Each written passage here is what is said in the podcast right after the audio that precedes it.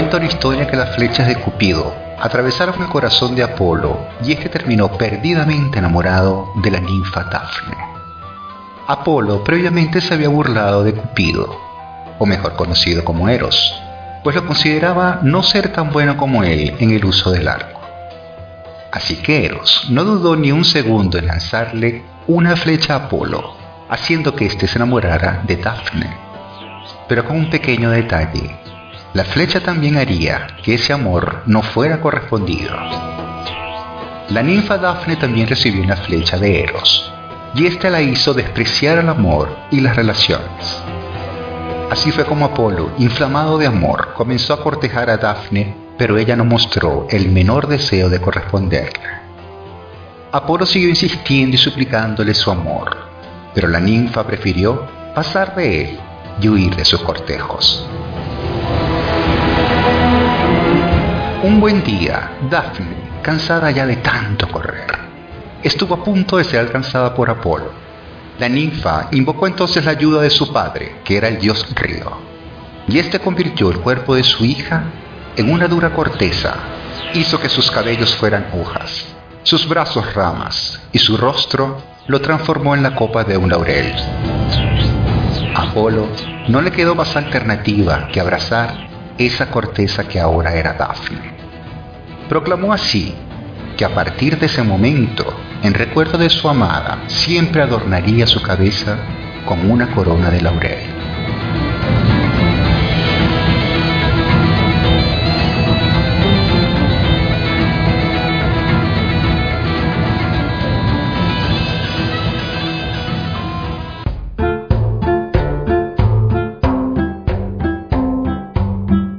Del primer amor de Apolo y el tema de la persecución encierra la experiencia que viven muchos enamorados que son rechazados. Pero en este mito también se vislumbra cómo el amante quiere atrapar a su amada, pero ésta solo aspira a querer estar sola. Etimológicamente, la palabra soledad proviene del latín solitas atis.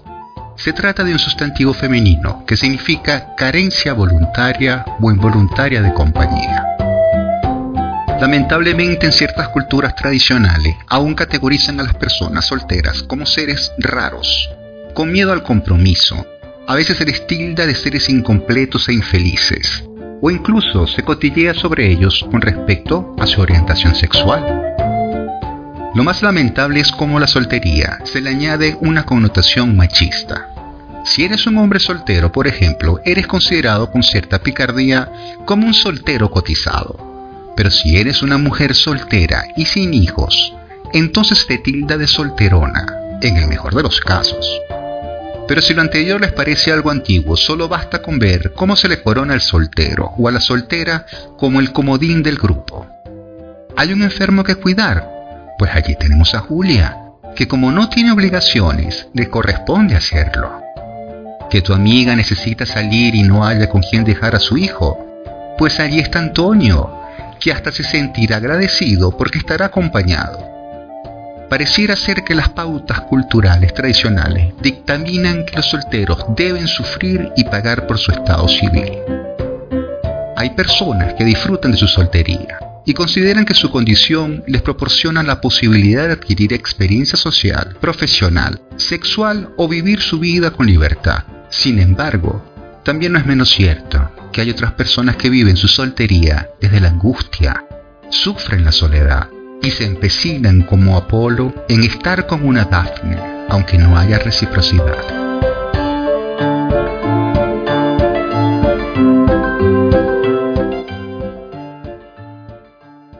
Las personas que viven en pareja o bajo otro estado civil no son menos o más felices que los solteros. Son lo que son y ya.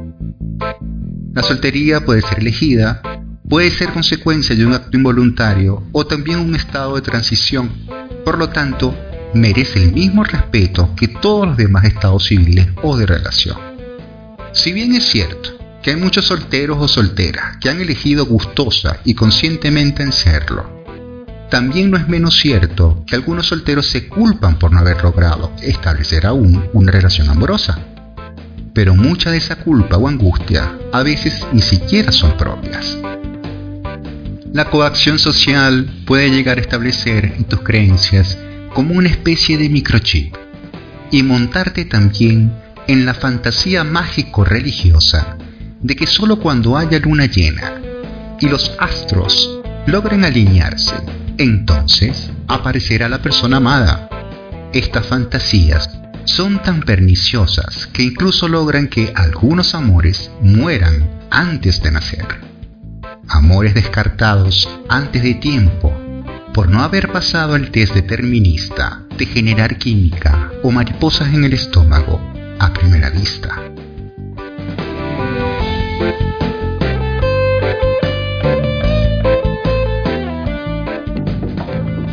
Personas que viven solteras o solas, en cambio, han comprado el cuento de que no consiguen pareja porque algo va mal en ellos. Y puede ser que sí, pero no siempre es el caso. Hay otros, incluso, que vociferan a cada rato sus ansias de conseguir pareja, pero realmente quieren estar solas. Y no lo dicen por miedo al juicio social que serán sometidos. En fin, hay diversos motivos, reales y no reales, por los que algunas personas están o deciden estar solteros. Siempre marcará la diferencia estar claros si ese estado es elegido o impuesto, si es temido o vivido como una opción de vida, o si el mismo es producto de mis fantasías preconcebidas sobre el amor. La soltería muchas veces también tiene que ver con nuestros propios paradigmas o inmadurez de entender que las relaciones son un proceso de construcción, un proceso que va por el conocerse, el interactuar, el discrepar y disfrutar el encuentro sin anularnos como individuos. Por ejemplo, tenemos el caso de Hillary, quien había acudido a terapia para tratar de comprender el motivo que le llevaba, según ella, a arruinar sus relaciones. Aún me parece escuchar su voz diciendo, Recuerdo el día que cumplí 30 años. Ese día pensaba que me volvería loca. Parecía como si una luz roja se hubiese encendido, como una alarma. Estaba aterrada, realmente aterrada. 30 años. Y sigo viviendo sola. 30 años y aún sin hijos. Dios mío, pero tendrá razón mi familia de que me quedaré solterona. Mejor olvido el asunto. Sé que muy pronto aparecerá mi pareja ideal y debo estar preparada para recibirlo. Seguro mi madre y mis hermanas se pondrán muy contentas cuando eso pase. Ya dejarán de preguntarme y de estarme molestando todo el tiempo que cuando los tendré, que cuando ven sus hijos, que cuando lo conozca no me pondré demasiado maquillaje Ay, Dios mío, estas arrugas. Ah, y ya sé, otra cosa. Aunque él despierta mucho interés, voy a aparentar cierto grado de indiferencia. Hablaré un rato con él y cuando me pida mi número telefónico, yo no le pediré el suyo. No, no, porque es que deben ser los hombres los que siempre deben tomar la iniciativa. Durante el primer mes no podemos tener relaciones sexuales. El sexo siempre lo echa todo a perder. Uy, dame fuerza, Señor. Pero bueno, haré el sacrificio. De seguro que valdrá la pena. Si quiero llegar a entablar una relación seria, es mejor ir poco a poco. Aunque pensando lo mejor, no sé. Esto también me da un poco de miedo. Puede que no vuelva a llamarme y a lo mejor por andar de dura pierde el amor de mi vida. Lo que pasa es que cuando me acuesto con un hombre más pronto que tarde, acaba desapareciendo. Dicen que quieren una relación estable y pues al cabo de un mes ya se han ido a vivir con una rubia. ¿Mm? ¿Qué tal? Bueno, definitivamente Cupido tiene que odiarme. Lo único que sé es que seguramente esta misma noche aparezca el hombre que me lleve a casa entre sus brazos. Por Dios, qué rollo esto de conseguir una pareja.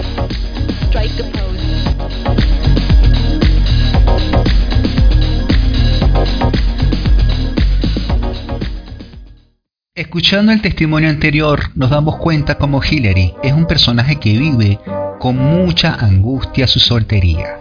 Si atendemos a su verbatim, nos percatamos que su principal estrategia para conseguir pareja es la de agradar al otro. Pero Hillary tiene una angustia aún mayor, la de cumplir las expectativas de su madre y sus hermanas. Y en este mar de exigencia, Hillary pudiera perderse en la confusión entre estar clara si está buscando pareja por agradar a los demás o sencillamente porque quiere construir una historia de vida con alguien. La tentativa de Hillary de acomodarse a un molde externo imaginario la aleja de su yo verdadero. y esto le impide en consecuencia entablar relaciones auténticas, verdaderas y reales. Hillary está entonces sacrificando su identidad y la aceptación de, incluso de su aspecto físico solo por el hecho de quedar bien con los demás o conseguir su trofeo de tener una pareja o poder casarse. ¿Realmente Hillary quiere una pareja o es una necesidad impuesta por la presión social? A lo mejor Hillary muy internamente quiere estar soltera, ya sea por un tiempo, ya sea para toda la vida, da igual, pero no se atreve a decir por miedo al rechazo o a la crítica social. Las sociedades con pensamientos menos desarrollados establecen una correlación positiva entre el estado civil de las personas y la felicidad. Por ejemplo, un soltero puede llegar a ser considerado como alguien infeliz y con problemas. Un casado, en cambio, se le considera una persona feliz y plena. Pero si eres casado y con hijos, seguramente subes de categoría y se te va a tildar de una persona muy feliz y muy normal. Si osas ser un divorciado, te tildarán de necesitado o fracasado. Y por último, si llegas a enviudar, pues la sociedad te considera alguien con pocas probabilidades de tener una nueva pareja. Las categorías deterministas señaladas anteriormente están muy alejadas de la realidad. Y es que acaso, por ejemplo, una persona viuda no puede volver a enamorarse o simplemente disfrutar con plenitud su soltería. ¿O no conocen ustedes a más de un matrimonio que con 5 o 10 años de relación, con hijos y con gatos, no gozan precisamente de felicidad? Y esto es así porque ninguno de los estados civiles anteriormente señalados es ni mejor ni peor. Cada uno tiene su encanto y ninguno tiene la exclusividad de lo que se denomina la normalidad. Los estados de plenitud de cada ser humano no los determina su estado civil, los determina más bien el cómo se siente cada ser humano con su elección de vida. Escuchemos a continuación qué nos dice Francisca Molero. Francisca es la directora del Instituto Iberoamericano de Sexología y codirectora del Instituto de Sexología de Barcelona. Yo pienso que las personas son felices cuando realmente toman las riendas de su vida, es decir, cuando tienen esa sensación de yo decido, yo dirijo mi vida. Está claro que ahora que tenemos muchas más opciones de cómo queremos vivir nuestra vida, ni hombres ni mujeres necesitan por fuerza una persona a su lado para sentirse completos o realizados. No necesitamos tener pareja para ser mejores personas. Si tenemos pareja, pues la disfrutamos, pero si no, entonces disfrutamos nuestra soltería. Hay que tener mucho temple, valor, paz interna y salud mental para poder estar solo. Igualmente, no es menos valioso las personas que están en pareja, pero para esto también se necesita mucha entereza, mucha madurez y amor. Muchísimas gracias a la doctora Francisca por su opinión y esto lo que hace es de alguna manera reforzar lo que hemos venido hablando. En fin de cuentas, pareciera ser que estar en compañía, estar soltero, estar casado, tener o no tener hijos, tener mascotas, divorciarse, ser cristiano, budista, etc., no nos hace mejores o peores personas. Todos son elecciones alternativas que cada quien decide tomar en su vida. Lo importante, más allá de juzgarlos, es preguntarse, ¿se sienten bien así estas personas? Y siendo la respuesta afirmativa, pues a vivir y a dejar vivir, que la vida son solo dos días. Bueno amigos, hemos llegado al final de este episodio sobre la soltería y ciertos mitos que la acompañan. Antes de despedirme, quisiera agradecer muy gustosamente a Maylin de Jesús y a María Teresa Hurtado, dos amigas muy queridas y quienes con sus maravillosas voces y corazón han colaborado en la realización de este podcast. Ha sido un placer estar en este nuevo contacto auditivo con ustedes. Gracias por compartir tu tiempo. Les habló José Rijo. Hasta luego. Bye.